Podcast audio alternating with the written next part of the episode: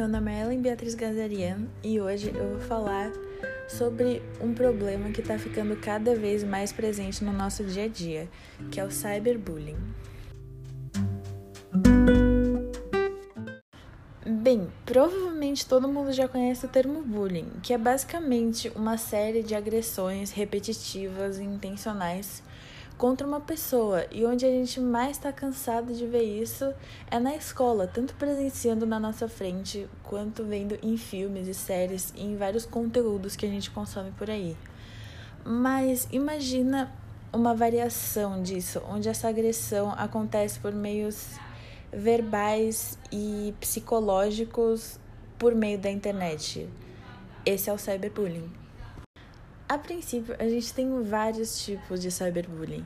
A gente tem calúnia, difamação, injúria, tem casos de ameaça, tem casos de constrangimento ilegal, falsa identidade e muito mais. Mas pelo que a gente anda vendo na mídia, parece que uma pessoa que sofre cyberbullying vai estar tá sempre recebendo grandes ameaças, xingamentos e coisas muito intensas. Mas isso pode acabar vindo de uma forma mais sutil.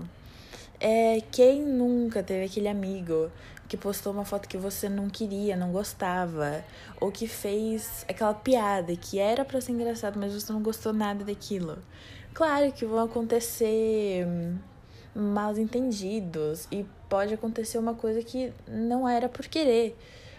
E você resolve, tudo bem. Mas quando aquilo começa a ocorrer de uma forma muito recorrente e começa a incomodar, atrapalhar, intimidar, aquilo para de ser uma coisa normal e começa a ser uma agressão.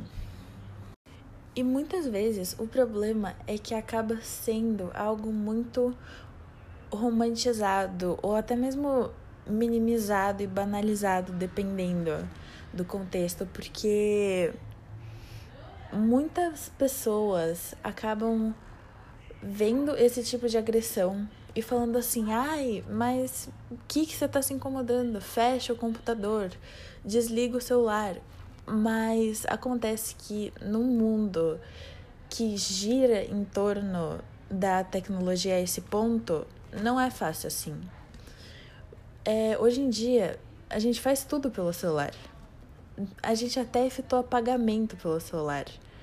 É, a gente chama táxi pelo celular, Uber. É, então, não é simplesmente se livrar de todos os aparelhos eletrônicos e viver livremente, facilmente. É, você precisa realmente procurar lidar com aquilo de uma forma que a agressão pare e não tentar cortar os meios. E isso é um problema real. Claro que pode variar, pode ter um caso mais grave e um caso um pouco mais sutil, mas não deixa de ser uma agressão e não pode passar despercebido. Porque mesmo uma coisa pequena que pode parecer inofensiva, ela tem o potencial para se desenvolver e virar uma coisa muito mais difícil de lidar. É isso pode acarretar em muitas coisas, pode acarretar uma depressão, é, até suicídio, claro que falando em casos mais extremos. Mas é uma coisa que não pode simplesmente ser ignorada, porque ela é muito fácil de crescer e se tornar um problema maior. E só para adicionar uma coisa aqui, que a gente também tem que ter cuidado com o que a gente fala na internet, com o que a gente posta. Porque, querendo ou não, atrás de um perfil da internet, é, ser cruel é muito mais fácil. Você pode estar conversando com uma pessoa e falar uma coisa que você nunca conseguiria dizer olhando no olho dela. Porque aquilo não parece real, não você esquece que tem uma pessoa do outro lado da tela. Então, isso é uma coisa a se prestar atenção também. Inclusive, muitas coisas que são feitas na internet como se fossem nada demais podem se enquadrar com o crime, como falsa identidade, quando você cria um perfil fake para falar de alguém, ou constrangimento ilegal quando você começa a zoar aquela pessoa e postar coisas constrangedoras sobre ela.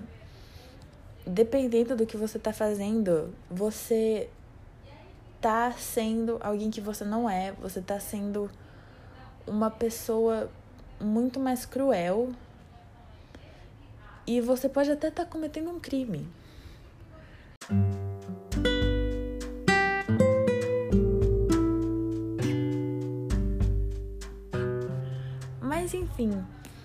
Por hoje foi isso. Muito obrigada pela atenção.